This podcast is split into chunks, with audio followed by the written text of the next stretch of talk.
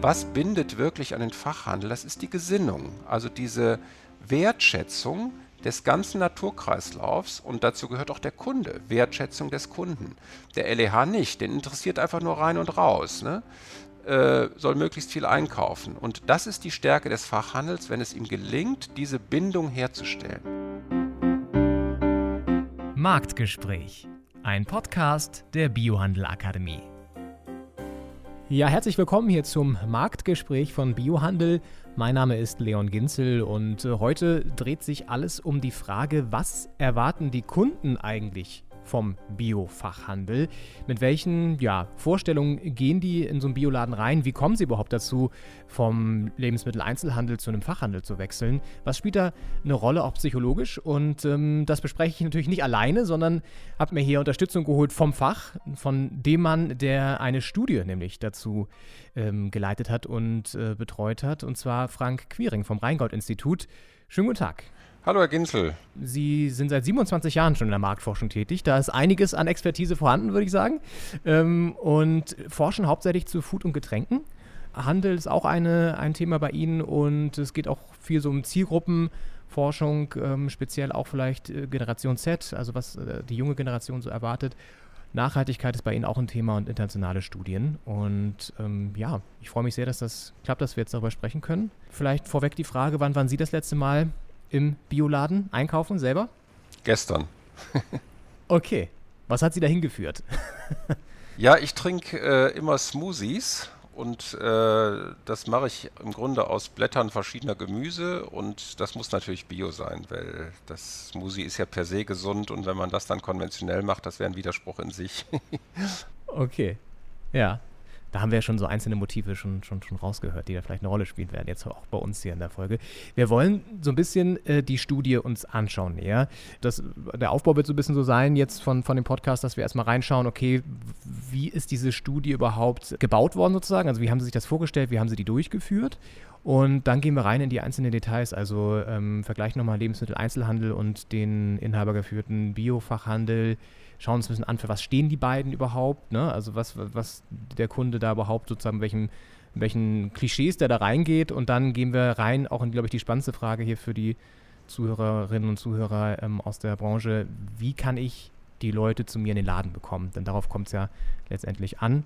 Genau. Und äh, ja, vielleicht erklären Sie kurz, Herr Quiring, wie haben Sie die Studie mit Ihren Kolleginnen und Kollegen aufgebaut? Was war so der, der Ansatz? Also wichtig war ja bei der Studie, wie kann es gelingen, den Biofachhandel zu stärken, auch gegenüber dem LEH zu stärken, denn Bio wird ja mittlerweile äh, überall verkauft und die Steigerungsraten im LEH sind stärker als im Fachhandel. Die Mengen, die abgesetzt werden, sind größer. Äh, es gibt Probleme natürlich auch in der Richtung, dass Marken zunehmend vom LEH auch äh, aufgenommen werden ins Programm, dass Kooperationen mit ähm, bestimmten Anbauverbänden äh, äh, erfolgt sind, sodass der Fachhandel unter Druck gerät. Und die Studie hatte zum Ziel zu schauen, was sind eigentlich die Stellschrauben, wie man den Biofachhandel stärken kann.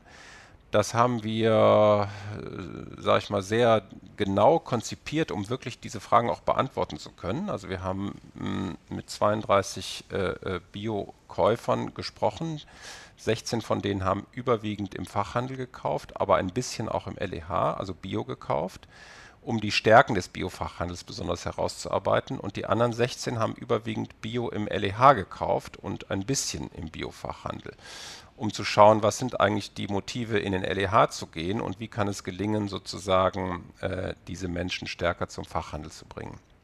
Wir haben ähm, Shop-Begehungen gemacht und äh, auch Fotos machen lassen, alles im Einverständnis mit den äh, jeweiligen äh, Biofachhändlern, die äh, bereit waren, an der Studie teilzunehmen. Wir sind also durch die Läden durchgegangen und haben wirklich im Detail geguckt, was sind es denn eigentlich für Aspekte, für Punkte, was ist das atmosphärische, Sortimentsfragen äh, und so weiter, die dazu führen, dass man sozusagen Barrieren empfindet gegenüber dem Biofachhandel oder eben gerne hingeht. Also was sind die starken Punkte, was sind die schwachen Punkte, um letztlich daraus dann zu destillieren ein Ergebnis, wo der Biofachhandel sagen kann, okay, das sind die sieben, ich sage es jetzt auch schon mal, die sieben Stellschrauben, an denen wir drehen müssen, damit wir die Barrieren, die bei LEH-Kunden vorhanden sind, senken können und damit wir attraktiver insgesamt werden für äh, Biokäufer, dass sie also verstärkt in den Fachhandel kommen und natürlich unsere bisherigen Kunden auch stärker binden können das stelle ich mir echt interessant vor, da richtig reinzugehen mit den Leuten und auch, das ist ja eine richtig aktive Forschung, ne? Das ist ja nicht irgendwie, man ruft Leute an, Telefon befragen, sondern man ist ja wirklich im Feld dann auch, ne?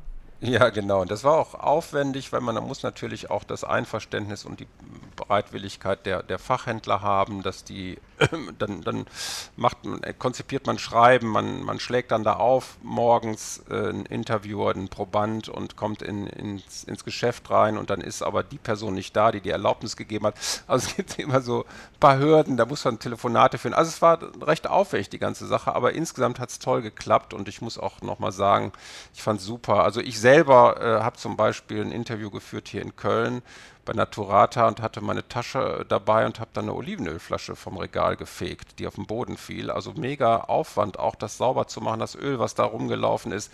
Die waren so freundlich zu mir, die Leute. Ich fand es einfach, muss ich sagen, also insgesamt eine sehr schöne Studie gewesen. Okay, super. Ist ja vielleicht mal eine, eine gute Abwechslung zu sonst vielleicht etwas äh, drögeren Sachen oder so, könnte ich mir vorstellen. Ne? Ohne jetzt sozusagen zu wissen, ob sie da äh, immer so im Büro rumsitzen oder so, aber das ist ja auch äh, eine Sache. Auch wenn man mal eine Olivenölflasche runterschmeißt. ja, ja, ja, genau. Nein, nein, das ist immer schön, wenn man wirklich im Feld ist, mit den Menschen Kontakt hat, mit den Menschen redet. Das ist, äh, das ist das Schöne an der Marktforschung. Das kommt natürlich jetzt in Corona leider zu kurz. Das heißt, wir konnten das Gott sei Dank, das war ja jetzt noch etwas vor die Zahlen wieder so gestiegen sind, konnte man das noch ganz gut durchführen. Genau, das macht dann Spaß. Und ähm, da sind Sie ein bisschen ähm, natürlich den Fragen auf die Spur gekommen, die Sie jetzt schon aufge aufgerissen haben. Vielleicht fangen wir mal damit an. Ähm, das ist ja auch so eine, so eine klassische Frage. Wann und warum wechselt eigentlich ein Konsument oder eine Konsumentin zu Bio? Also was macht Bio attraktiv für die Menschen da draußen, die vielleicht noch gar nicht wussten, dass Bio attraktiv ist? Also wann kommen die auf den Trichter, sage ich jetzt mal, zu sagen, okay, ich kaufe eben nicht mehr nur konventionell ein, sondern nehme doch auch mal die Bio-Zitrone oder ähm, die Bio-Tomaten zum Beispiel?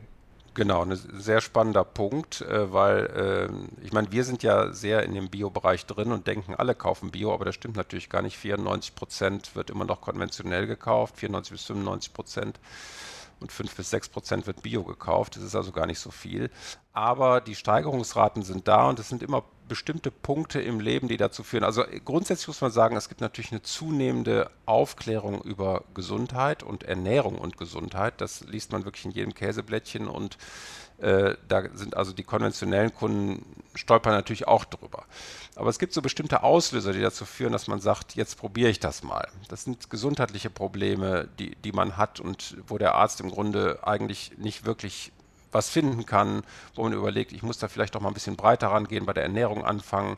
Das sind aber auch Themen des Abnehmens. Wenn man irgendwie das Gefühl hat, wenn ich Bio esse, dann äh, ist das irgendwie gesünder und ich nehme nicht so zu wie sonst. Ähm, man hat dann auch oft bei Eltern, dass, wenn die Kinder geboren, das erste Kind auf die Welt kommt, dass man das Gefühl hat, naja, das ist noch so unversehrt, das Kind, und so ein rohes Ei, dem muss ich jetzt wirklich das Beste nur an Ernährung geben. Das sind so typische Einstiegsmomente. Oder dass der Partner halt sich biomäßig ernährt, man selber bislang nicht und dass man aber zunehmend dann in diese Richtung auch kommt. Das sind so typische Auslöser dafür, dass man sagt, und das ist auch eigentlich auch der Einstieg mit Bio, dass die Leute, die kaufen ja üblicherweise im LEH ein und nicht im Fachhandel, dass die dann sagen, Mensch, äh, auf meinem üblichen Einkaufsweg tue ich jetzt mal ein paar Bio-Lebensmittel in meinen Wagen äh, ich komme hier in der Gemüseabteilung vorbei, da steht ein Bio-Aufkleberchen auf der Paprika, dann nehme ich die doch einfach mal. Die kostet auch gar nicht so viel mehr. Und so fängt das meistens an. Also, dass die Leute direkt in den Bio-Fachhandel gehen, ist eigentlich nicht der Fall. Die meisten, die anfangen mit Bio, die fangen im LEH an mit Bio, weil das einfach niedrigschwellig ist. Das ist der übliche Einkaufsweg, den sie machen. Sie sind vertraut mit ihrem, mit ihrem Laden, mit dem Rewe, mit dem Edeka, mit dem, mit dem Aldi, mit dem Lidl, wo sie einkaufen und nehmen dann Bio mit dazu. So fängt das meistens an. Okay, und dann gibt es ja trotzdem noch sozusagen diesen, diesen Switch zu sagen, ich habe es jetzt im, im LEH eingekauft, aber ich will vielleicht doch mal zum Fachhandel gehen. Wie läuft dieser Übergang ab? Also wie, wie muss ich mir das vorstellen? Ähm, ist ja nicht wahrscheinlich so, so, ein, so ein Entschluss, so jetzt gehe ich aber mal zu Bio Company oder so, sondern was, was, was haben Sie da rausgefunden? Was sind da die, die Motive? Ja, genau. Also äh, was quasi äh, passieren muss, damit die Leute wirklich in den Fachhandel wechseln, ist eine zunehmende Bewusstwerdung über das ganze Thema. Also wenn Leute jetzt im Grunde an dem Punkt stehen bleiben, dass sie sagen, mich interessiert eigentlich nur ab und zu mal ein Bioprodukt dabei zu haben, Äh, und sonst interessiert mich Bio eigentlich gar nicht. Und das ganze Thema Nachhaltigkeit und Tierwohl, das interessiert mich alles überhaupt gar nicht. Ich will einfach nur das Bio-Aufkleberchen drauf haben, weil ich das Gefühl habe, das ist für meinen Körper gesünder. Dann ist es unwahrscheinlich, dass sie in Biofachhandel gehen. Die werden dann wahrscheinlich im LEH bleiben. Aber was wir eben in unserer Stichprobe gesehen haben, das waren ja auch Leute, die auch im Fachhandel schon ein bisschen gekauft haben, die LEH-Leute. Ne? Insofern muss man sagen, das ist eine spezielle Stichprobe. Wenn man jetzt Leute hat, die nur und ausschließlich Bio im LEH kaufen, kann es einfach sein, dass die sagen, nö, das drumherum interessiert mich nicht, ich will einfach nur das Bioprodukt haben und dann ist gut. Aber viele Leute fangen dann an zu überlegen, äh, und sich Fragen zu stellen und sich mehr mit dem Thema Bio zu beschäftigen. Und dann sehen Sie im LEH bestimmte Dinge, wo Sie anfangen, an der Bioqualität zu zweifeln. Also einfach diese inflationäre Produktmasse. Man hat einfach das Gefühl, im LEH gibt es wahnsinnig viel Produkte, es sind ganz große Flächen und dieses Gefühl von Masse überstrahlt auch auf das Biosortiment, dass man das Gefühl hat, das ist so viel. Ähm, kann das denn so gut sein? Da sind hier so viele Bio-Tomaten und so weiter und so fort. Und da hat man das Gefühl, kann das alles so gut sein? Dann sieht man die günstigen Preise. Dann sagt man sich, okay, mm, so viele Sachen, die sind auch gar nicht so viel teurer als die konventionelle Ware. Klar, die sind ein bisschen teurer, aber nicht so viel teurer. Ähm, und wenn man anfängt, sich darüber Gedanken zu machen, dann denkt man, okay, dann gucke ich mal, wo kommt denn das her? Ah ja, das kommt aus Spanien. Hm, da stellt man sich dann so riesige Plantagen vor. Dann stellt man sich so Arbeiter aus Afrika vor, die zu Hungerlöhnen da beschäftigt werden. Das sind alles Dinge, die dazu führen, dass man anfängt, äh, sein Einkaufsverhalten in Frage zu stellen, also Bio im LEH zu kaufen. Dann äh, hat man auch das Gefühl, die Produkte, gerade im frischen Bereich, Obst, Gemüse, sehen sehr ähnlich aus wie die konventionelle Ware. Da fragt man sich, ist das denn wirklich ein Unterschied oder haben die einfach nur das Aufkleberchen drauf gemacht? Das ist eigentlich dasselbe.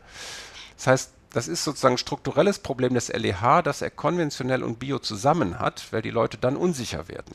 Ist die Qualität wirklich so gut? All das hat der Fachhandel nicht. Der Fachhandel hat da einfach das groß, den großen Bonus, dass es nur Bio da gibt.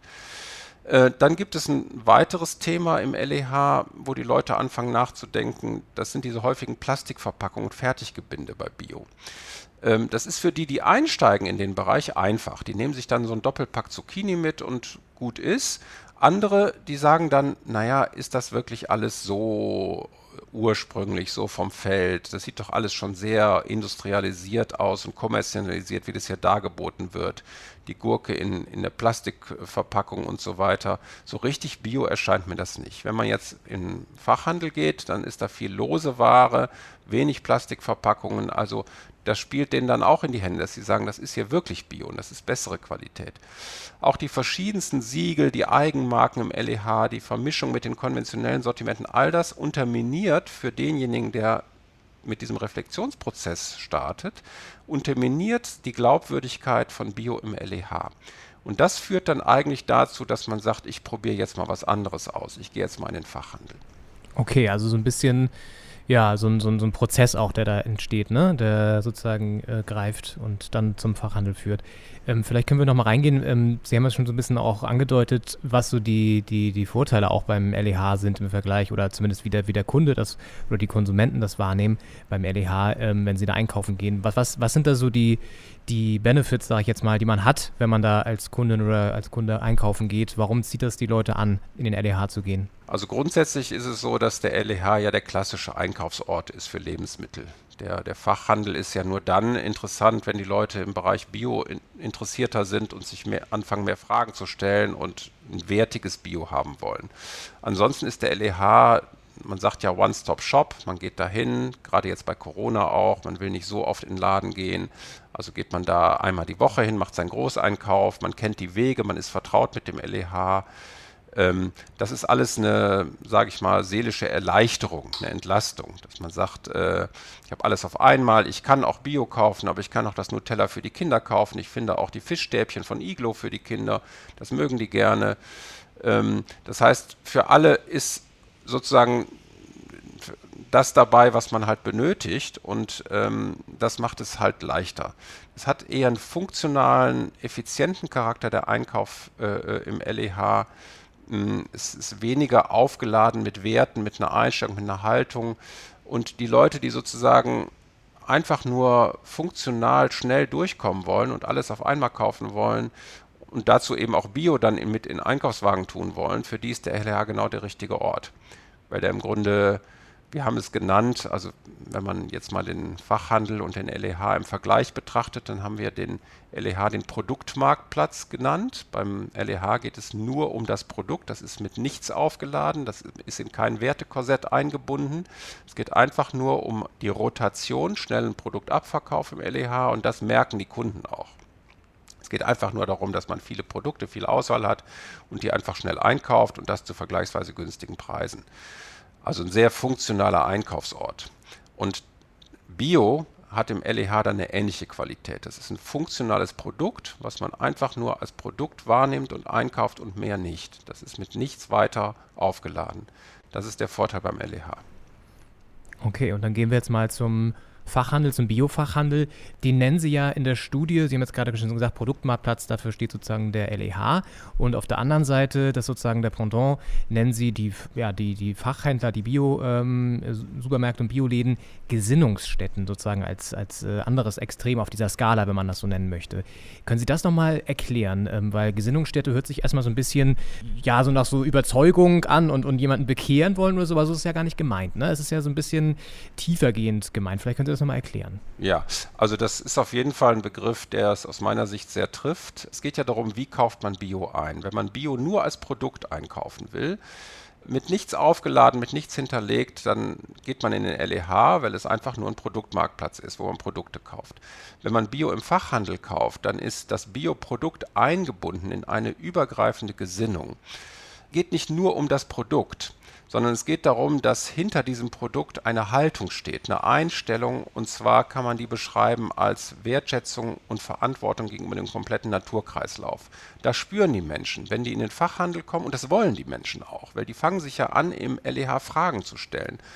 Wo kommt das her? Wird das in, in, in kommt die Avocado aus Peru? Äh, kommt die Tomate aus Spanien? Wie sind da die äh, Anbau- äh, und Produktionsbedingungen? Wie ist es um das Tierwohl bestellt? Also es gab ja jetzt die Greenpeace-Kampagne gegen den LEH mit den Haltungsformen zum Beispiel. Das sind alles Dinge, die den, die den Menschen, die anfangen darüber nachzudenken, bewusst werden und die deswegen auch in den Fachhandel gehen, weil der Fachhandel mehr als nur das Produkt bietet, nämlich eben diese übergreifende Gesinnung und damit ist gemeint diese Liebe oder Wertschätzung gegenüber dem kompletten Naturkreislauf und das heißt gegenüber der ganzen Kette. Die achten darauf, welche Produkte sind im Laden. Deswegen vertrauen die Menschen Bio auch im Fachhandel, weil sie das Gefühl haben, im Fachhandel, da brauche ich gar nicht so sehr die Siegel, da brauche ich gar nicht so sehr Demeter und so weiter, obwohl sie es auch gerne da kaufen. Sie vertrauen einfach dem Händler, sie vertrauen dem Fachhandel selber, weil sie wissen, dass die die Gesinnung haben, da die richtigen Produkte anzubieten. Die achten auf Anbaubedingungen, die achten auf die Produktion, die achten auf das Tierwohl, die achten auch auf die eigenen Mitarbeiter, die kümmern sich um ihre Kaufstätte und so weiter. All das ist mit Gesinnung gemeint. Das ist die erste Hauptbedeutung von Gesinnung.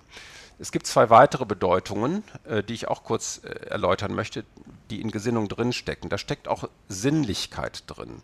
Sinnlichkeit ist genau das, was die Menschen eben bei Bioprodukten im Fachhandel erleben. Die riechen besser, die schmecken besser, die sehen biomäßiger aus für die Leute als im LEH. Also man hat einfach das Gefühl, wenn man Bio im Fachhandel kauft, dann ist es ein, ein sinnlich attraktives Produkt, ähm, was sich eben deutlich unterscheidet von Bio im LEH. Das ist die zweite Bedeutung, die in Gesinnung steckt. Die dritte Bedeutung, die in Gesinnung steckt, ist, glaube ich, das, woran sich die Kollegen auch gestört haben, was Sie eben gesagt haben. Gesinnung kann auch im Extrem zu einer sozusagen dogmatischen Haltung führen ähm, dass man im Grunde sozusagen, wenn man als Kunde in den, in den, in den Fachhandel geht, äh, sozusagen das Gefühl bekommt, das ist, da steckt auch eine moralische, ethische Haltung drin, der man, der man sozusagen sich unterwerfen muss. Also man muss die Grünen wählen, man darf kein SUV fahren, man darf nicht zu dick sein und so weiter. Ähm, man muss sozusagen, wenn man durch den Laden geht, aufpassen, was man in seinen Einkaufskorb tut, weil der Inhaber oder das Personal guckt einen schräg an, wenn man da eine TK-Pizza reintut zum Beispiel. Also all das ist sozusagen die Kehrseite von Gesinnung, worauf man eben sehr achten muss im Fachhandel, dass man nicht in diese Richtung geht. Man muss halt offen und demokratisch sein für alle Kunden. Und weil Gesinnung eben diese drei Bedeutungen hat, fand ich den sehr passend, den Begriff, weil alles das wird erlebt im Fachhandel. Es ist natürlich eine Wertewelt, das ist richtig, das ist die Hauptbedeutung von Gesinnung. Es ist eine sinnliche Produktaufladung oder die, die Sinnlichkeit der Produkte ist überzeugend. Und drittens ist Gesinnung natürlich, hat auch eine negative Konnotation, wenn es zu dogmatisch wird. Sie sprechen ja auch in der Studie davon, dass es eine ganz andere Einkaufswelt ist, ne? die, da, die, die, die Kunden wahrnehmen, wenn sie in den Fachhandel gehen. Können Sie dazu noch mal ein bisschen was erzählen? Da geht es um so Themen wie Entschleunigung und so weiter. Ähm, vielleicht können Sie da noch so ein paar Stichworte nennen, was der Kunde, die Kundin wahrnimmt, wenn sie in den Fachhandel gehen. Genau. Also die, der Fachhandel ist ja äh, im Vergleich zum LEH äh, etwas kleiner von der Fläche auch wenn wir große Fachhandelsflächen haben, ist trotzdem das Gefühl, dass es insgesamt kleiner ist als äh, äh der LEH. Die Menschen haben auch das Gefühl, es ist, es ist leerer, es hat eine insgesamt äh, ruhigere Einkaufsatmosphäre. Das Personal, die Mitarbeiter sind entspannter die sind nicht ständig dabei, Regale einzuräumen und durch die Gänge zu rennen, sondern die, die stehen auch mal da und äh, äh, machen mal nichts oder reden miteinander. Man hat doch das Gefühl, dass die Gesamtatmosphäre wärmer, natürlicher ist. Teilweise Hol viel Holz, wärmeres Licht und so weiter. Äh, Im LEH hat man das Gefühl, ähm, dass es schematischer ist, so gerade schachbrettartige Gänge, alles gleiche, Neonbeleuchtung, eher kalte, ein kaltes Licht. Also all das trägt dazu bei, dass man das, dass man bei dem im Fachhandel eher so ein Wohlfühlgefühl hat und äh, so runterkommt. Also so man, man geht da rein und man kommt in so eine entschleunigte Einkaufsverfassung rein, wo man das Gefühl hat, man kann auch langsamer da durchgehen, sich Produkte in Ruhe mal angucken. Ähm, man kann auch mal ohne Hemmungen einen Verkäufer mal ansprechen, wer der scheint auch Zeit zu haben für einen, der wendet sich einem zu, ähm, der bringt einen zu dem Produkt, was man sucht. Äh, all das ist sozusagen äh, ganz anders als im LEH. Die, die, Probanden in der Studie haben eben gesagt, LEH-Einkaufserlebnis ist stressig. Äh, die Leute sind hektisch. Ähm, man hat immer das Gefühl, äh, man müsste sich beeilen das gehört zu diesem effizienten Produktmarktplatz dazu. Das ist in der DNA drin sozusagen. Deswegen funktioniert der LEH ja auch gut, weil es geht da um Rotation. Das muss schnell abverkauft werden und diese Hetze spüren die Leute. Und im Fachhandel, natürlich geht es auch im Fachhandel um Rotation, aber trotzdem ist die Gesinnung im Vordergrund und alles andere ist eingebunden in die Gesinnung, im Erleben der, der Menschen, die da kaufen. Und dieses entschleunigte Wohlfühlkaufen ist eben was ganz anderes als dieses pragmatisch effiziente Kaufen im LEH. Da hat man ja nochmal gut auch so diese beiden Enden der Skala nochmal aufge, aufgezeichnet, ne, was auch so die, die Stimmung angeht. Ähm, und das spielt ja auch ganz viel rein schon in diese, ich, ich nenne es jetzt einfach mal diese magischen sieben Punkte, die Sie in der Studie äh, festgelegt haben oder so auf, aufgelistet haben, wie der Fachhandel erfolgreich Leute anziehen kann, neue Kunden auch in den Laden bekommt oder beziehungsweise auch äh, Stammkunden aufbaut. Ja. Da würde ich jetzt mal kurz reingehen. Ähm, also sozusagen diesen theoretischen Part schließen. Ja, das war, glaube ich, nochmal auch gut, um das zu verstehen, was da sozusagen der Hintergrund ist. Und äh, dann lassen Sie uns jetzt reingehen in diesen, in diesen konkreten, was kann ich machen ähm, als ähm, Betreiberin oder Betreiber von einem Biomarkt, äh, Bioladen, wie, wie kann ich den noch, noch besser machen, sozusagen. Und da geht es ja schon los, Sie haben es schon gerade eben auch gesagt, mit dem Thema Atmosphäre. Also Sie nennen das einladende Offenheit. Was kann ich darunter verstehen? Genau, also wie gesagt, wir haben ja sieben Punkte rausgearbeitet oder Stellschrauben rausgearbeitet, wie der Fachhandel Barrieren abbauen kann und sein, seine, seine eigentlichen Stärken, die er eigentlich in sich trägt, sozusagen äh, ja, besser machen kann oder verstärken kann. Ähm, um diese sieben Punkte auch zu verstehen, muss man natürlich erstmal sagen, was sind denn eigentlich die Probleme? Also was, was sind denn die Barrieren eigentlich? Was sagen die LEH-Kunden? Warum gehen sie nicht so oft dahin? Und das, sind, das fängt eben an mit so einem Punkt, wenn es um einladende Offenheit geht, die erleben das nicht als offen und einladend. Ne? Das sind dann Läden, da sind die Fenster zugestellt mit Regalen oder die sind zugeklebt sind kleine Eingänge, wo man so, wenn man als LEH-Kunde dahin geht und sozusagen sich noch nicht so vertraut fühlt mit dem Fachhandel. Das ist ja eine andere Einkaufswelt. Die, die Gänge sind anders, die Produktplatzierungen sind anders. Also man glaubt es nicht unbedingt, aber die trauen sich manchmal gar nicht so richtig da rein in den Fachhandel. Die denken, oh, ne, ähm, hoffentlich finde ich da das Richtige und so weiter. Und wenn das so dann zugeklebt ist und so ein kleiner Eingang ist und so, dann hat man so das Gefühl, nee, ach, mache ich vielleicht doch nicht, dann bleibe ich doch im LEH. Äh, und das ist sozusagen dieser erste Punkt, die einladende Offenheit. Das ist ganz, ganz wichtig und einer der allerwichtigsten Punkte eigentlich, dass man schon von außen das Gefühl vermittelt, dem äh, äh, LEH-Kunden, der noch nicht im Fachhandel eingekauft hat, von außen schon das Gefühl mittelt, komm rein, du bist willkommen bei uns. Und dazu gehört, dass man reingucken kann in den Laden, dass der Eingangsbereich groß ist. Manchmal geht das baulich nicht. Der ist halt klein, dann muss man eben schauen, dass man draußen Produkte platziert, äh, die diese Sinnlichkeit, Attraktivität des Fachhandels ausstrahlen.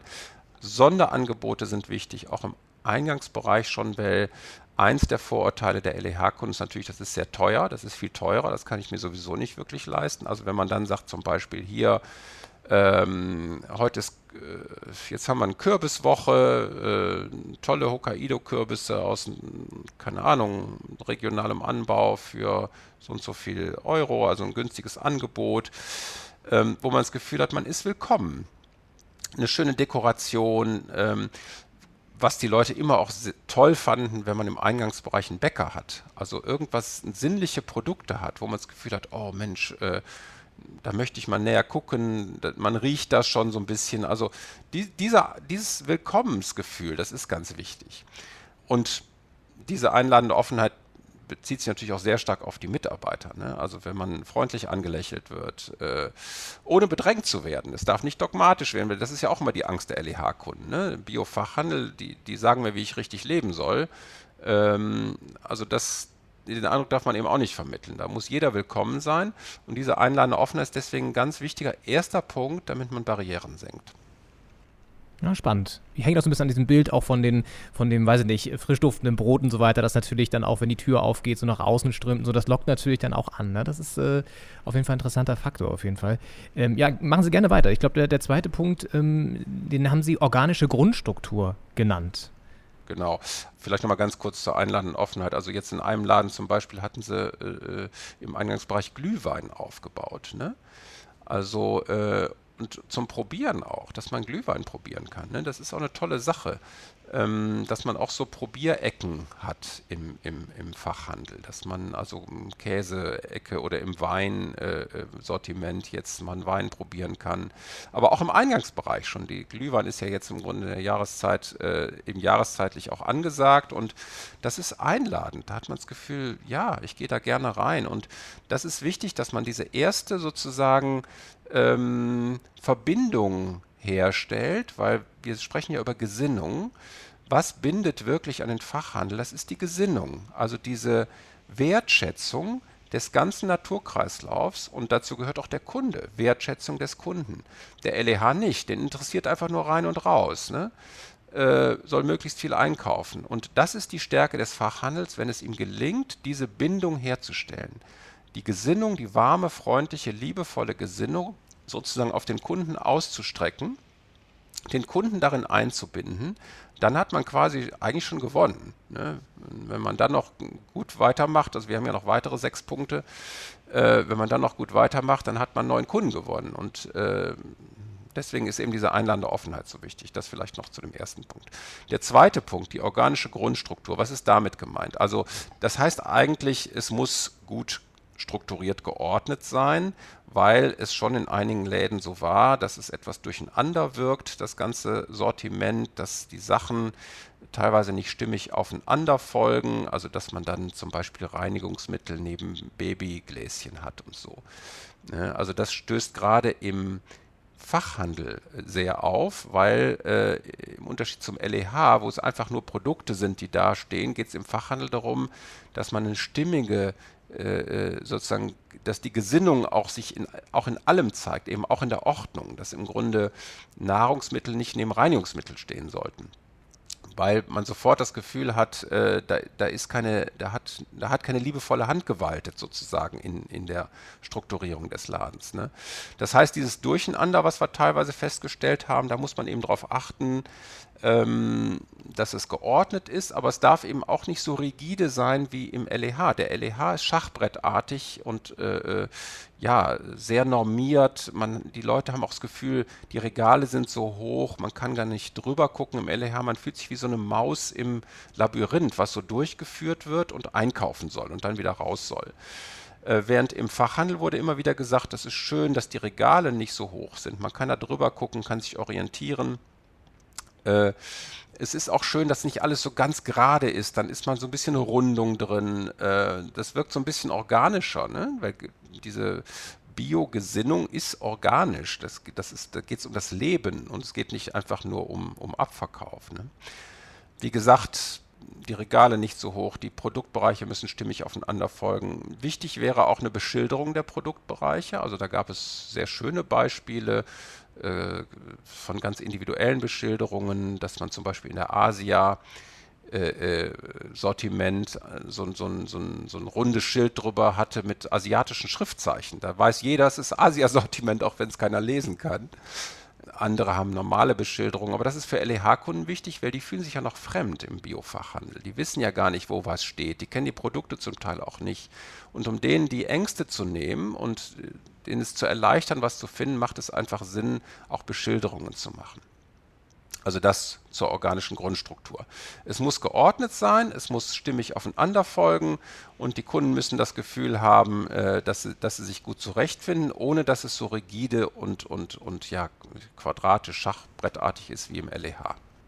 Sehr schön. Und das spielt ja auch äh, in so eine Gesamtatmosphäre mit rein, die Sie dann als, als dritten wichtigen Punkt ähm, bezeichnen. Ähm, was hat den Kunden da gefallen? Was hat, oder den Probanden und Probandinnen gefallen? Was hat sie gestört in, in, in, im, Fachhandel? Was, was kann man sich da abschauen? Was sind die guten Sachen gewesen?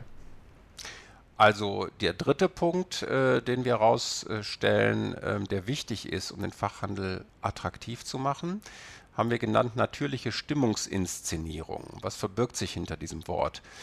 Also man muss das immer im Vergleich zum LEH sehen. Der LEH ist eher, hat eigentlich keine Stimmung. Die ist, das, da ist es nüchtern, da ist es eher kühl von der Atmosphäre. Es, alles ist in Richtung Effizienz gepolt während der Fachhandel umgekehrt das Gefühl von Wärme, Natürlichkeit äh, vermittelt. So ein, so ein Gefühl von äh, liebevollem Aufgehobensein als, als Kunde. Auch die Produkte, auch die Mitarbeiter. Also das ist alles sozusagen die, so eine natürliche Stimmungsinszenierung des Gesamtladens schon mal. Dass man im Grunde sagt, ja, das muss, äh, das, das Licht darf nicht zu, da dürfen keine Neonröhren hängen. Das muss teilweise auch individuelle Spotbeleuchtung sein. Da müssen teilweise ähm, Holzelemente, Holzböden und so drin sein. Muss nicht immer sein, weil das ist natürlich pflegeaufwendig. Aber in bestimmten Bereichen. Die Regale, das dürfen nicht einfach nur so billige Drahtregale sein. Ne? Man, man, muss also insgesamt das Gefühl haben, vom ganzen Laden her schon, dass da so eine Natur, eine, diese, diese, Gesinnung auch in der, Inszen in der Stimmung des Gesamtladens spürbar wird. Und jetzt gehen wir ein Schrittchen weiter. Diese natürliche Stimmungsinszenierung, die muss man auch auf die einzelnen Produktbereiche beziehen. Das heißt, Gemüse und Obst, wenn man also wirklich jetzt sich Mühe machen will als Fachhandel, ne, dann kann man, weil wie gesagt, die Menschen gehen dahin, weil die die Gesinnung spüren wollen. Die Gesinnung wollen sie im Gesamtladen spüren, die wollen sie in einer liebevollen Ordnung spüren, die wollen sie in einer einladenden Offenheit spüren, die wollen sie aber auch in den einzelnen Sortimenten spüren. Das heißt, Gemüse, Obst wird verbunden von den Menschen, das kommt frisch vom Feld. Das heißt, man muss da Elemente haben, die dieses frisch vom Feld äh, äh, spürbar machen. Zum Beispiel Holzkisten wo das Gemüse drin ist. Flechtkörbe für die Pilze. Dann haben die Leute das Gefühl, Mensch, der war gerade im Wald mit seinem Korb und hier sind die Pilze drin. Das vermittelt diesen frisch vom Feld Charakter. Bei Käse und Fleisch ist es aber anders. Man muss sich also selber die Frage stellen als Fachhändler, was ist denn eigentlich der Ursprung dieser Produktkategorie? Käse, Fleisch äh, da denkt man ja an Kühe, da denkt man an Weiden, freilaufende Kühe, Höfe, von denen die Produkte, Produkte kommen, Bildern dieser Höfe, von den Bauern, von Heuwagen. Das sind so äh, Elemente, die sozusagen die Stimmungsinszenierung vom Käse-Fleisch-Bereich rüberbringen können. Bei Wein ist es natürlich eher so eine Welt, da denkt man an den Piemont, da denkt man an Italien, da denkt man an sozusagen ein Weingut, wenn da eine Familie, Storytelling ist ja ganz wichtig auch für den Fachhandel insgesamt. Das kann man da sehr gut machen, dass man im, im, in der Weinabteilung zum Beispiel ein bestimmtes Weingut vorstellt.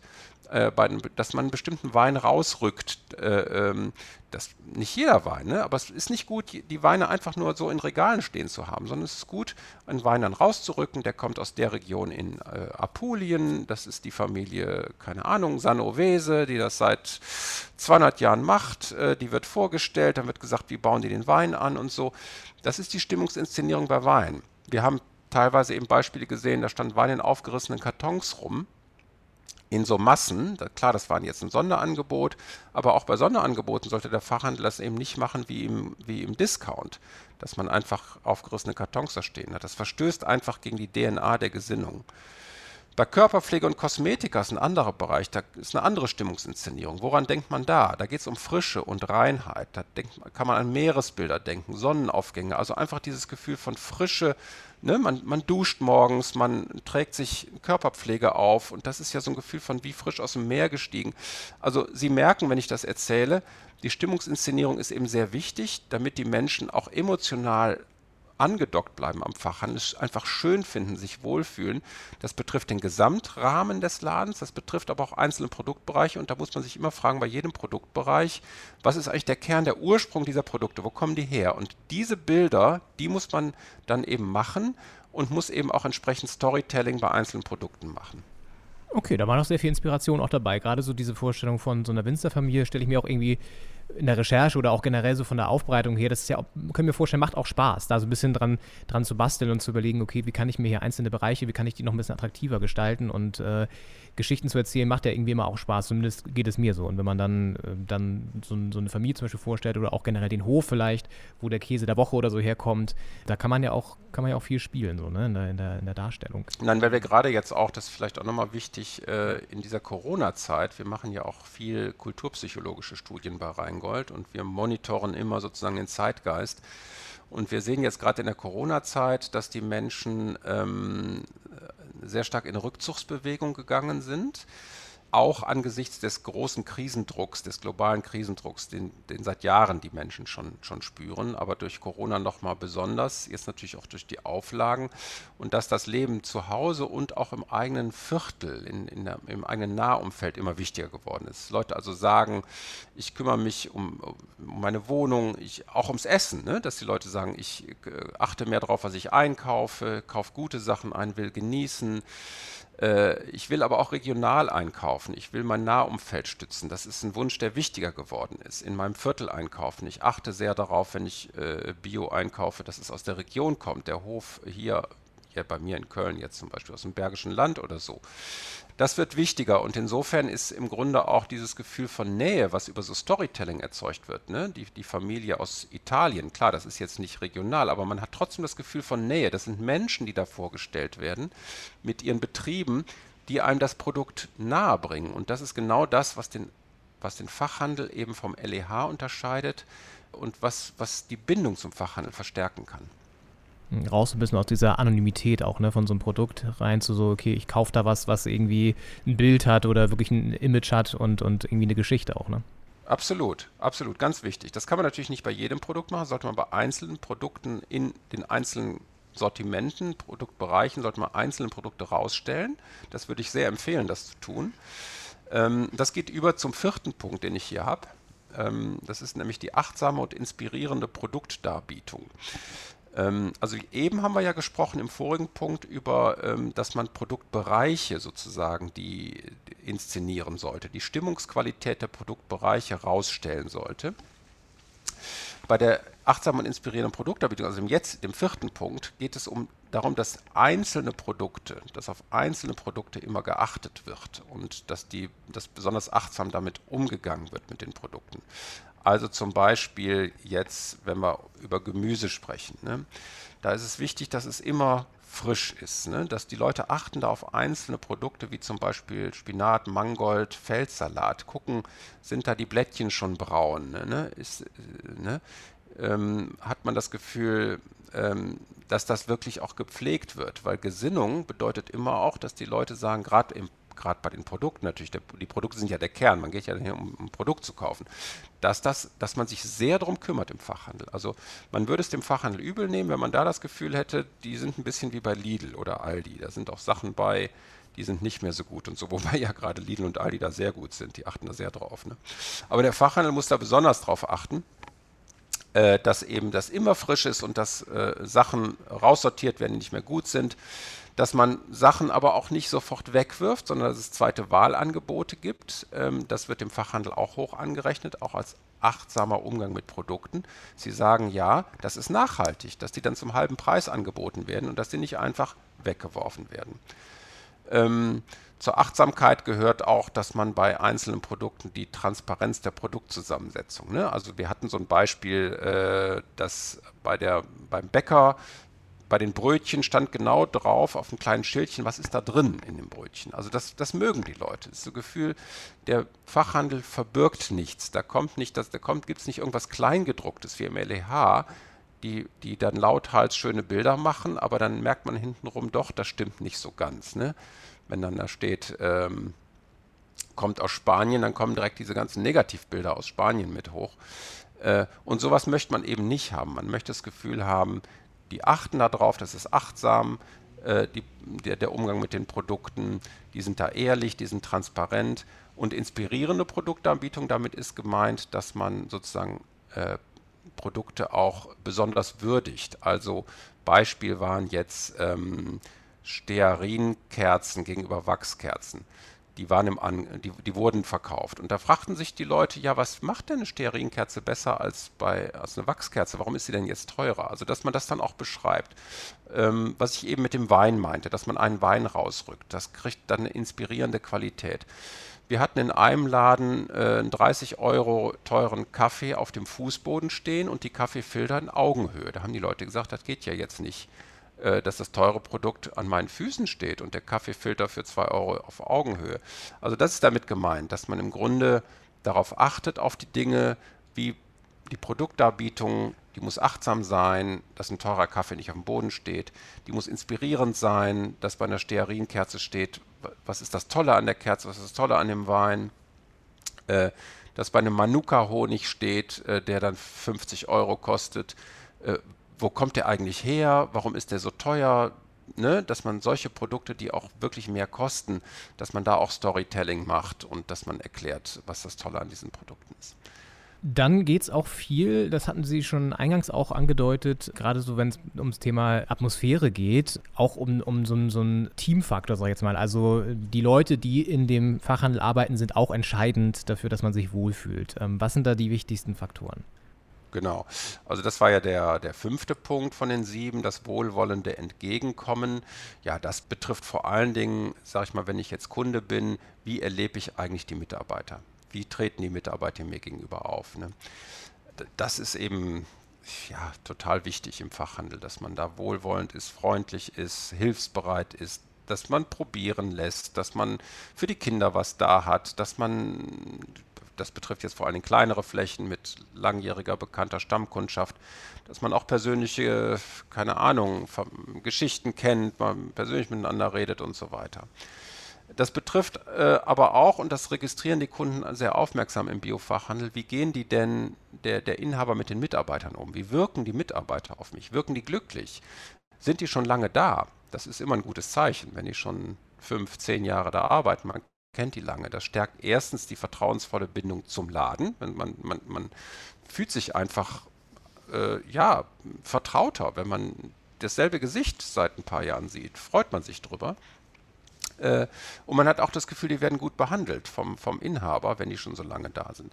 Das betrifft aber auch wohlwollendes Entgegenkommen natürlich, äh, und da wird es natürlich etwas indirekter, das kriegt man nicht so direkt mit als Kunde, das Tierwohl, die Produzenten und so weiter. Das heißt, auch da muss man vermitteln, dass man die würdigt, dass man gut mit denen umgeht. Ähm, also insgesamt dieses Gefühl, dass die Gesinnung an allen Ecken auch gelebt wird. Ne? Die, die, die Wertschätzung und die, die Liebe zur ganzen Kette, dass die überall gelebt wird.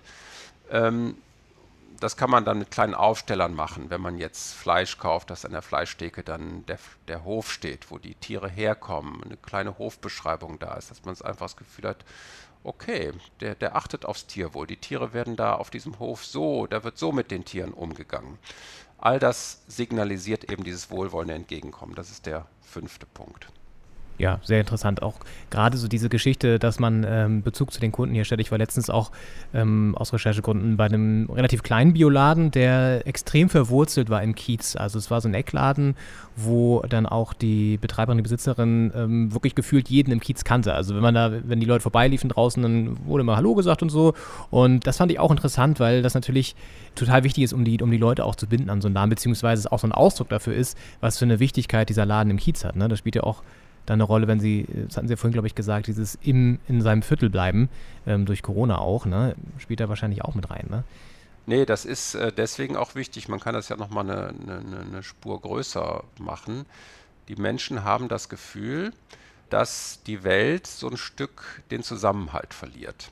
Klar, international sieht man es sowieso mit den ganzen Konflikten, man sieht es aber auch innerhalb der Gesellschaft, die zunehmende Polarisierung und zunehmende, der Pegel geht ja hoch, das stellen wir in unseren Studien fest. Äh, äh, Impfbefürworter, Impfgegner, also an verschiedensten Ecken und Enden gehen, geht, geht es hoch und die Leute haben einfach das Gefühl, der Zusammenhalt geht weg. Das wird nochmal getoppt jetzt durch die Masken. Also das ist wie so ein, die, die Hunde, ne? Wie so ein, die, die Maulkorb aufkriegen, wie so eine Beißhemmung. Also man hat so das Gefühl, was verbirgt sich hinter der Maske dagegenüber. Also je länger das dauert mit den Masken, desto schwieriger wird es für die Leute sozusagen natürliche sozusagen Verbindung zu spüren zum Gegenüber. Man wird abstrakter füreinander. Man merkt das, wenn man Bahn fährt zum Beispiel. Ne? Da sitzt jeder so für sich hinter seiner Maske. Es gibt, äh, auch sonst redet man natürlich nicht miteinander in der Bahn, aber trotzdem hat man das Gefühl, man sieht den ganzen Menschen, das ganze Gesicht und das, das nimmt durch Corona ab. Also dieses dieses Gefühl von Zerfall Stück oder, oder dass der Zusammenhalt so ein bisschen erodiert, äh, ist, ist einfach im Grundgefühl der Menschen da.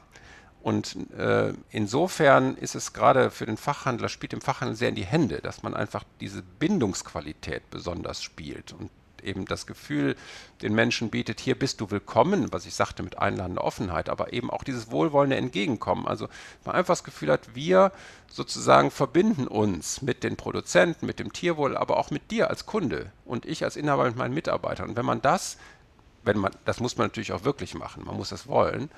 Wenn, wenn das so ist, das äh, bin ich von überzeugt, wird zunehmend an Bedeutung gewinnen. Absolut, ja. Ähm, spannender Punkt auch mit den Masken. Das ist ein interessante, interessantes Bild auf jeden Fall, auch das, glaube ich, jeder irgendwie nachempfinden kann. Dann lassen Sie uns vielleicht die, die letzten drei Punkte, ähm, nicht weil sie jetzt irgendwie unwichtiger sind oder so, aber vielleicht äh, ein bisschen kompakter halten, um nochmal dann ein abschließendes Fazit zu fassen äh, für, für die äh, Zuhörerinnen und Zuhörer. Sie haben ja äh, schon auch gesagt, hatten wir gerade eben schon angedeutet, auch diese Verwurzelung ist wichtig, ne? Im, im Kiez. Vielleicht können Sie da nochmal sagen, was, was sind da konkrete Sachen, die ich machen kann als Laden, um ähm, dieses Image zu bedienen. Ich bin hier ähm, super gut vernetzt und helfe auch, unterstütze auch, ähm, wenn es drauf ankommt. Ja, genau. Ja, es sind nur noch zwei Punkte, kann ich Sie. Also wir hatten ja fünf, es sind sieben insgesamt. Die Verwurzelung im Nahbereich ist der sechste. Es ist eben wichtig, dass äh, man natürlich, sage ich mal, Regionalität, äh, sehen wir in allen Studien, wird den Leuten zunehmend fast äh, genauso wichtig äh, äh, wie, wie Bio selber, also ähm, dass es eben Lieferanten aus der Nähe sein müssen. Dass man auch sich verbindet mit ortsnahen kleinen Handwerksbetrieben zum Beispiel. Wir hatten so einen Fall, fand ich ganz schön, von einem probanen Naturmöbelhersteller. Da könnte man eine Kooperation machen, dass man dessen Möbel zum Teil im Laden zeigt. Man sich einfach verbindet mit der Region, dass man die Sportvereine sponsort, dass man Kitas, Schulen, Krankenhäusern beliefert, wenn das möglich ist, ne? dass man einfach äh, äh, spürbar wird in, in, in seinem Umfeld, dass man obdachlose Tafeln unterstützt mit abgelaufenen Lebensmitteln. Also das ist alles gemeint mit Verwurzelung im Nahbereich, das ist der, der sechste Punkt. Und der siebte Punkt, ähm, den wir haben, das ist, warten Sie mal kurz. Genau, der siebte Punkt, das sind die Aufwandserleichterungen. Das führt jetzt ein kleines bisschen raus aus dem Gesamtgedankengang. Der Gesamtgedankengang ist ja diese Gesinnung zu stärken und so weiter. Dieser siebte Punkt, es ist etwas anders, äh, weil es ja so ist, dass äh, die Menschen ja immer stärker in Richtung Convenience gehen. Das heißt, ähm, immer weniger Aufwand. Ne? Man guckt Kochshows, kocht, klar, man kocht jetzt mehr in Corona, aber trotzdem sind, es gibt viele Single-Haushalte und so weiter. Zunehmend Single-Haushalte, gerade in den großen Städten, die dann nicht mehr selber kochen, äh, die, die diese Lieferservices äh, anrufen und so weiter. Und dieser, Con dieser Convenience-Entwicklung, die wir zunehmend sehen, ähm, die äh, da muss der Fachhandel auch Rechnung tragen. Also es gibt eine Barriere gegenüber dem Fachhandel, dass die Leute sagen, ja, da muss ich immer selber Gemüse kaufen und schnibbeln, ich muss immer selber kochen, das ist ein großer Aufwand. Das heißt, da muss man auch den Leuten entgegenkommen und Convenience-Angebote machen, wie dass man sozusagen so Fertigware, auch TK-Pizza, dass man so vorgeschnibbeltes Gemüse und so weiter, dass man das auch anbietet, dass man Gemüsekisten zum Selbstbestücken äh, im Laden. Hier ist eine Kiste, du kannst da Sachen reintun, die du haben willst, wir bringen die nach Hause für dich. Rezeptvorschläge und Kochboxen bei HelloFresh und so weiter. Das sind so Anregungen, um diesem Convenience-Entwicklung äh, Rechnung zu tragen, die ja einfach die zunimmt, die auch mit Corona jetzt auch zunimmt. Die Leute lassen sich halt beliefern. Äh, das wird aber auch bleiben und ne, wir, wir, Menschen sind äh, eben gern auch faul und haben nicht so viel Aufwand, wollen trotzdem gesund essen. Also da muss man eben auch vom Fachhandel her gucken, wie man diesem Convenience-Wunsch entgegenkommt. Das sind die sieben Stellschrauben. Und wenn man die gut macht, also die Gesinnung insgesamt durch den ganzen Laden gegenüber den Kunden und so weiter lebt und auch diese Aufwandserleichterung anbietet, dann glaube ich, ist man da auf einem guten Weg. Und äh, Sie haben ja noch das vielleicht auch mal so, so, um das ganz zu schließen, auch nochmal unterschieden zwischen kleinen Fachläden und dem, dem kleinen Bioladen, sag ich jetzt mal, im Vergleich zu den größeren. Äh, vielleicht können Sie da nochmal erklären, ähm, weil das spielt ja auch nochmal eine Rolle, was sozusagen wichtig ist für einen Kleinladen und wie der große Laden wahrgenommen wird. Vielleicht können Sie da nochmal so ein, zwei Stichpunkte nennen. Gerne, gerne. Also wenn Sie sich nochmal vom geistigen Auge vorstellen, wir haben ja dieses Spannungsverhältnis von Produktmarktplatz auf der einen Seite, wo es eher kühl, effizienter Einkauf ist. Das ist der LEH und wir haben auf der anderen Seite die Gesinnungsstätte, das ist der Fachhandel. Aber das ist im Grunde, das ist ein Verlauf. Das ist nicht so, dass das eine nur das eine ist. Es ist so, dass der LEH ja auch Gesinnungselemente drin hat. Die hängen ja auch schöne Bilder hin und machen auch ein bisschen Storytelling zu ihren Bioprodukten. Trotzdem ist es vom Gesamterleben her eher ein kalter, effizienter Einkauf im LEH. Und er kann niemals diese Gesinnung haben wie der Fachhandel, weil er auch konventionell anbietet. Damit ist er ja quasi schon der Verräter äh, an, an, Bio, weil er auch konventionell anbietet. Deswegen kann er nie die Gesinnung haben wie der Fachhandel. Aber er hat Gesinnungselemente. Auf der anderen Seite haben wir die Gesinnungsstätte, was der Biofachhandel ist. Aber je nach Flächengröße unterscheidet sich das auch ein bisschen. Je größer die Fläche im Fachhandel ist, desto weniger stark ist die Gesinnung gerade bei den Ketten, wenn man jetzt Alnatura, Dance, Basic äh, und so weiter sich anguckt, die sind ja auch eher normierter. Die sind, gehen ein bisschen in Richtung LEH. Und aus, aus Sicht des LEH-Kunden ist es erstmal leichter für den, dahin zu gehen, um Bio einzukaufen, als in eine kleine Fläche. Weil er sich einfach, das kommt ihm vertrauter vor. Das erinnert ihn mehr an seinen Supermarkt. Das wirkt geordneter erstmal, das wirkt größer, die Fläche wirkt größer. Er fühlt sich also insgesamt, er hat weniger Schwellenangst. Die Gesinnung ist nicht so stark spürbar wie bei einer kleinen Fläche, von einem äh, inhabergeführten kleinen Laden mit 100, 200 Quadratmetern, wo der Inhaber persönlich im Laden steht, merkt man viel stärker diese Überzeugung, dieses, der, der Laden ist auch häufig dann sehr individuell vom Inhaber gemacht, äh, äh, strukturiert worden und so weiter, sodass man viel stärker die Gesinnung da spürt. Das nur noch mal so zur Grunderklärung, dass das ein Verhältnis ist, Produktmarktplatz und Gesinnungsfläche, Gesinnungsstätte und dass man das nicht nur dem einen und dem anderen zuordnen kann. Das heißt, wenn man es als, als kleine Fläche, muss man jetzt eben besonders darauf achten, diese einladende Offenheit, weil die Barrieren der LEH-Kunden sind größer gegenüber den kleineren Flächen. Sie haben mehr Berührungsängste, weil es ihnen persönlicher, kleiner vorkommt, weil sie das Gefühl haben, da finde ich doch eh nichts oder die Preise sind besonders hoch.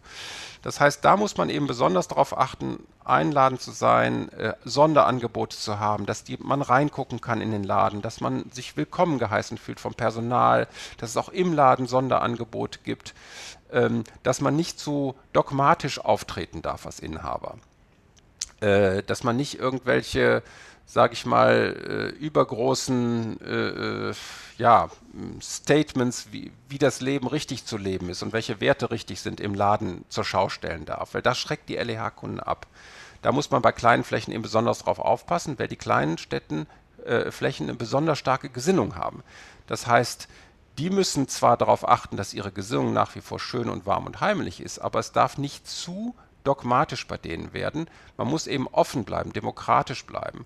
Ähm, das ist für die Kleinen wichtig. Für die großen Flächen äh, ist wichtig, dass die ihre Gesinnung nicht verlieren dürfen, weil die sind eher in Gefahr, dass die zu sehr Richtung LEH werden, dass es zu sehr Produktmarktplatz wird, weil bei denen die Gesinnung nicht mehr so stark spürbar ist, weil da häufig der Inhaber selber nicht mehr im Laden steht, weil das Personal vielleicht mehr wechselt. Das ist den Leuten vielleicht nicht so wichtig, ist ein bisschen egaler. Da muss man also sehr darauf achten, dass man die Gesinnung aufrechterhält, damit äh, der Biofachhandel auch spürbar bleibt in seiner Seele. Okay, ja, das äh, sozusagen auch mal aufpassen, dass das Pendel nicht in eine Richtung zu extrem wird, ne? Dass man immer sozusagen gut austariert und da sozusagen die Balance hält, wenn man so möchte.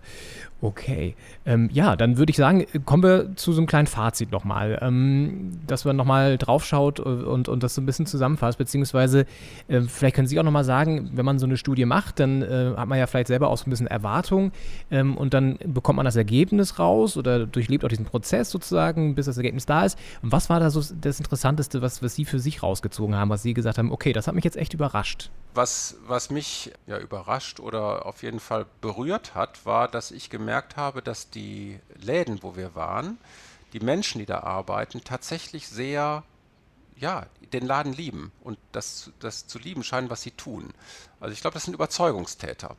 Und äh, ich finde das, ich, ich, fand das toll. Ich hatte das Gefühl, es geht, klar, es geht immer ums Geschäft, aber es geht tatsächlich um die Gesinnung das hat mich berührt, muss ich sagen, und äh, fand, fand ich äh, sehr, sehr unterstützenswert. Und ich hatte das Gefühl, wir brauchen mehr davon. Äh, das ist jetzt nicht sehr marktforscherisch, was ich sage, weil wir sind ja eigentlich unabhängig als Marktforscher. Ähm, aber ich bin trotzdem, sage ich jetzt mal, ich habe ja auch meine persönliche Meinung zu den Entwicklungen dieser Welt und ich habe das Gefühl, wir brauchen mehr davon. Und deswegen finde ich das einfach sehr, sehr unterstützenswert. Auch jetzt übergreifend gesehen finde ich Bio insgesamt unterstützenswert. Und ich finde es auch gut, dass es im LEH gibt, wenn man einfach mehr Menschen erreicht, die man sonst vielleicht gar nicht erreichen würde.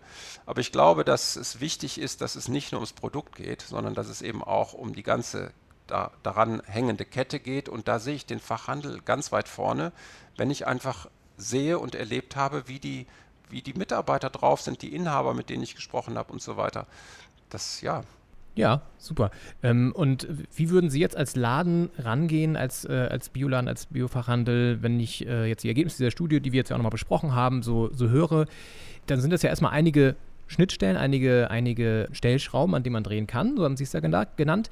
Ähm, was wäre so Ihr Tipp? Wie, wie, wie, wie sollte ich da am besten rangehen? Ich würde mich in die Rolle eines LEH-Kunden versetzen. Ich würde rausgehen aus meinem Laden, äh, ich würde mir vorstellen, äh, ich noch, war noch nie im Fachhandel drin.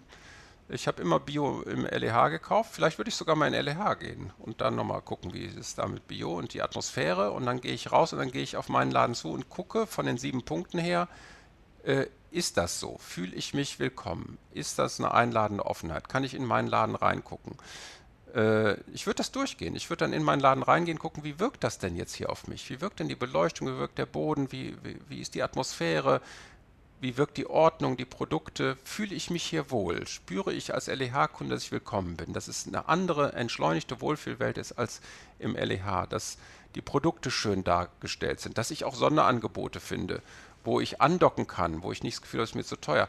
Also ich würde im Grunde die Studie quasi im geistigen Auge versuchen durchzugehen aus der Perspektive eines LEH-Kunden und in meinen eigenen Laden reingehen. Sehr spannend. So, so, so würde ja. ich das machen. So, so eine kleine äh, Reise nochmal selber durchgehen, einen Perspektivwechsel haben und so. Genau. Ähm, das kann ja nie schaden. Sehr nee, gut. absolut. Ja. absolut. Das ist oft so, dass ich merke das ja auch in anderen Studien äh, mit anderen Kunden, die Menschen sind oft sozusagen in ihren Marketing, pro, professionellen Marketinghaltungen drin und wundern sich dann immer, was rauskommt in Gruppendiskussionen und Interviews. Und dann sage ich, sag ich denen immer, überlegen Sie sich doch mal, Sie wären selber nur Kunde. So, und äh, gucken sich ihr eigenes Produkt an. Ne? Das sind nicht aus Marketing, weil die Menschen sind so tief drin, oft in den Details, dass sie das gar nicht mehr so aus dieser Kundensicht so se sehen können. Ne? Deswegen ist so ein Perspektivwechsel immer gut. Sehr schön, das ist doch ein schönes Schlusswort. Äh, vielen Dank für das Gespräch, das war doch mal sehr interessant. Ich wünsche Ihnen eine gute Woche und ähm, alles Gute für die, für die zukünftige Forschung. War ein schönes Gespräch. Danke Ihnen. Tschüss. Tschüss.